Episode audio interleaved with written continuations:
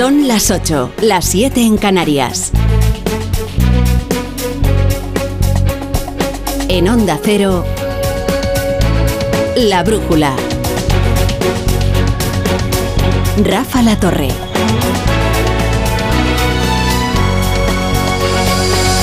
Hoy la cosa se ha puesto calentita en la revuelta del campo y el fin de semana no se va a apaciguar la protesta. En realidad, era hoy, el día en que estaba previsto que comenzaran las movilizaciones, al menos según el calendario de las asociaciones agrarias.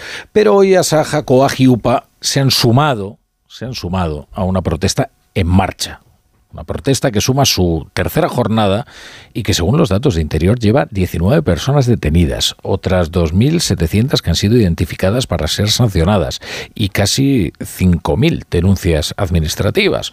Hoy ha sido un día especialmente conflictivo además con un guardia civil herido por una, por una pedrada y con los eh, tractores llegando a las puertas de la presidencia del Principado de Asturias. Vamos a actualizar el mapa de las protestas. ¿Qué está ocurriendo y dónde? Carmen Sabido, buenas tardes de nuevo. Buenas tardes. Los cortes de carretera y piquetes se han sucedido en ocho comunidades. Los manifestantes han rodeado instituciones como la presidencia del gobierno en Oviedo y también casas de políticos como la residencia de María Chiviti en Pamplona, cargas policiales en Logroño y tensión también en la localidad de Zafra, donde un guardia civil ha resultado herido. ¿Qué ha pasado? Una piedra.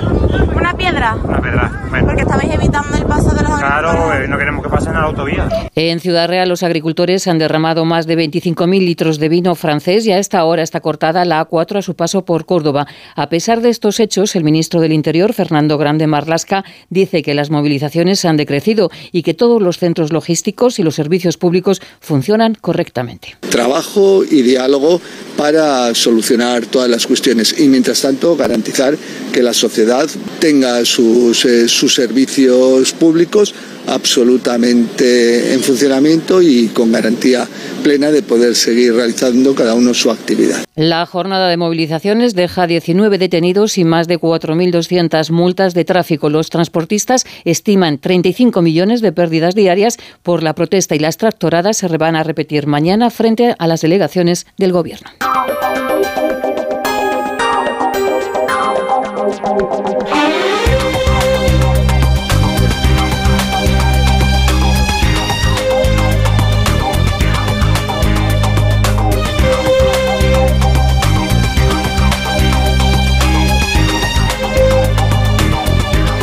Bienvenidos a la Brújula, si se incorporan a esta hora, la sintonía de Onda Cero.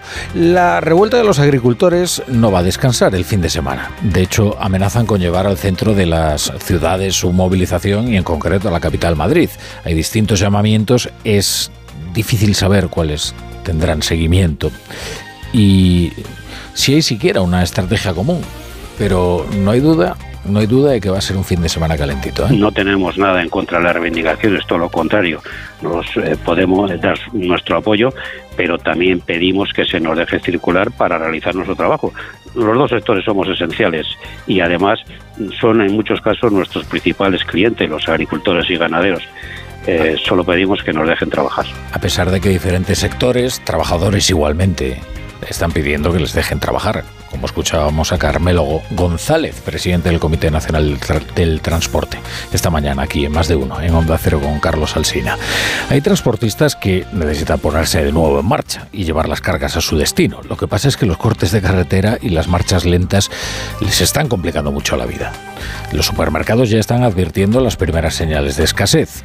Todavía no es algo preocupante y bueno, hay un abastecimiento suficiente, pero ya hay señales de que la distribución no está funcionando como, como normalmente.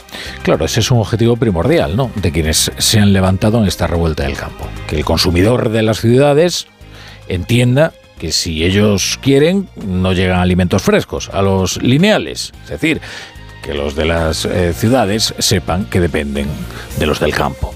Ahora, es interesante el tiento con el que los gobiernos se enfrentan a la protesta. ¿eh? También el gobierno español, ¿eh? hasta sus portavoces más echados pa'lante, como el ministro de Transportes, Óscar Puente, por ejemplo, que seguramente tenga que manejar muy pronto una huelga de transportistas, se están conduciendo con bastante tiento, porque es una cuestión muy delicada y difícil de manejar.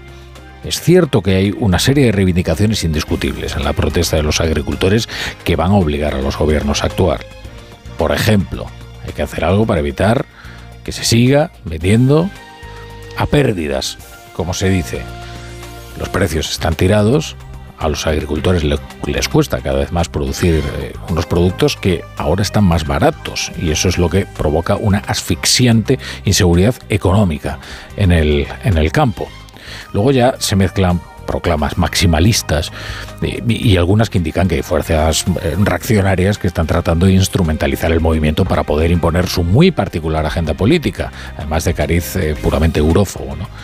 crear una especie de vanguardia reaccionaria, el tipo chalecos amarillos. Yo creo que en lo que están reivindicando los agricultores hay muchos puntos de, de razón. ¿no?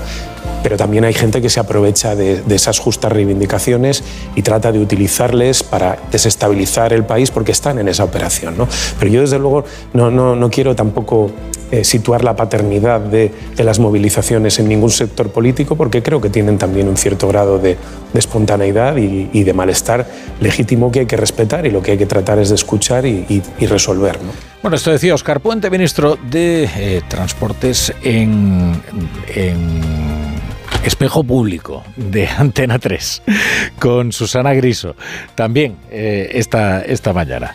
Eh, bueno, eh, hablaba de la paternidad, de las movilizaciones. Bueno, en realidad es una doble paternidad. Una adelantada, que es que la revuelta del campo de repente se convocó por círculos alternativos antes, anticipándose a, a, las asociaciones mayoritarias que ahora se han sumado en esta tercera jornada. Tengo aquí todo esto lleno de papeles porque ha habido muchas decisiones muy importantes que a ver si conseguimos explicarles.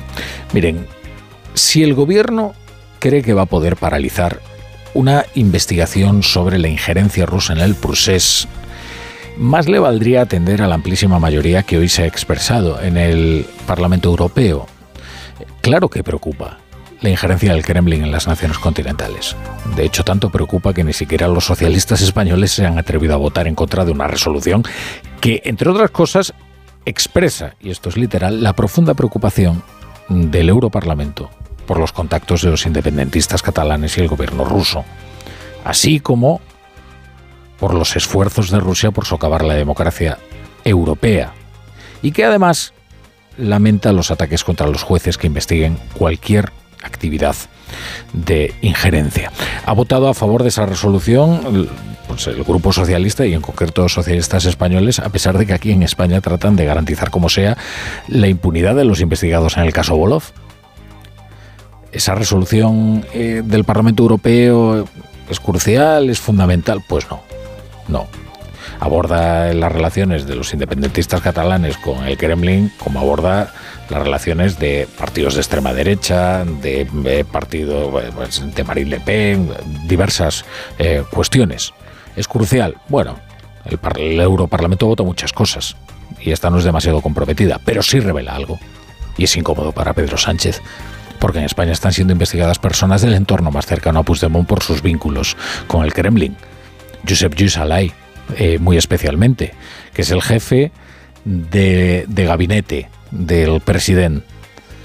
¿Tragaría Carlos Puigdemont con una amnistía que excluyera a los, a los investigados por la injerencia rusa en el procés? Pues no parece. ¿Y tragaría Europa con una amnistía que paraliza la investigación de la injerencia del Kremlin para desestabilizar España? Pues tampoco parece porque a ver si todos persiguiendo lo que está haciendo el juez García Castellón en lo relativo a los delitos del terrorismo que pudieran haber cometido Carlos Puigdemont y otras 24 personas, y resulta que lo más relevante va a ser el caso Bolov y las decisiones que toma el juez Aguirre, que es quien lo está investigando.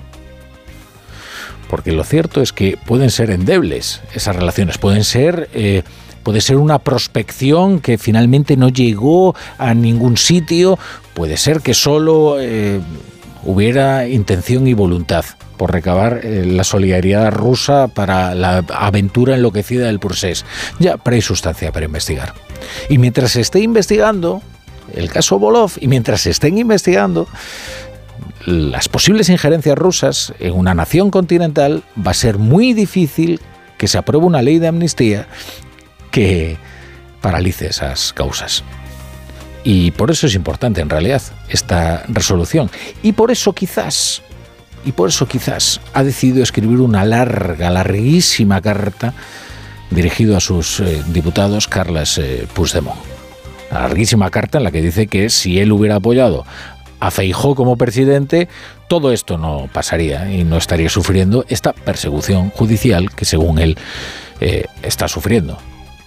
Evidentemente que está sufriendo una persecución judicial. Lo que pasa es que lo que dice es que es una persecución únicamente motivada por una cuestión política, cuando en realidad no es verdad hay indicios, como para investigarlo, por delitos que son muy graves, además de aquellos que, en fin, por los que ya fueron condenados sus compañeros de aventura y que desafortunadamente y por un canje vil eh, ya no están en el Código Penal eh, español. Hoy se ha producido otra visita incómoda para el gobierno que depende de la amnistía.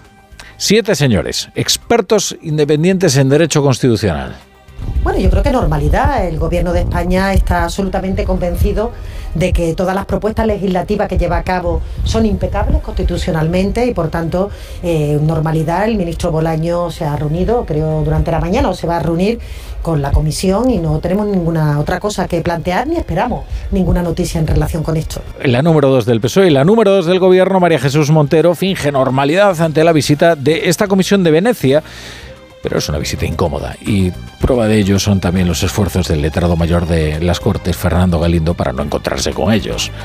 El objetivo de los siete expertos europeos que han viajado a Madrid es recabar información para elaborar un dictamen de asesoramiento jurídico sobre la ley de amnistía tras la petición que ha formulado el Senado, que como saben ustedes eh, tiene mayoría allí, el Partido Popular. Eh, se han reunido con diputados de la Comisión de Justicia y les han preguntado por el procedimiento de la ley. ¿Va a ser este dictamen determinante, culminante? Pues no. Se trata de un organismo consultivo, dependiente del Consejo de Europa. Y sin embargo, y sin embargo, al gobierno bien le gustaría ahorrárselo, ¿eh? Hoy la portavoz adjunta del Partido Popular, Cayetana Álvarez de Toledo, ha dado así la bienvenida a los integrantes de la Comisión de Venecia. Que lo que está eh, en juego no es la convivencia entre catalanes o entre catalanes y españoles, sino la vigencia del derecho en España y por tanto la vigencia del derecho en Europa. Que la ley de amnistía es una transacción corrupta, incompatible con la Constitución española, con el derecho europeo y con el sentido ético más elemental. Es decir, que la amnistía condenaría no solamente a España, sino también a Europa.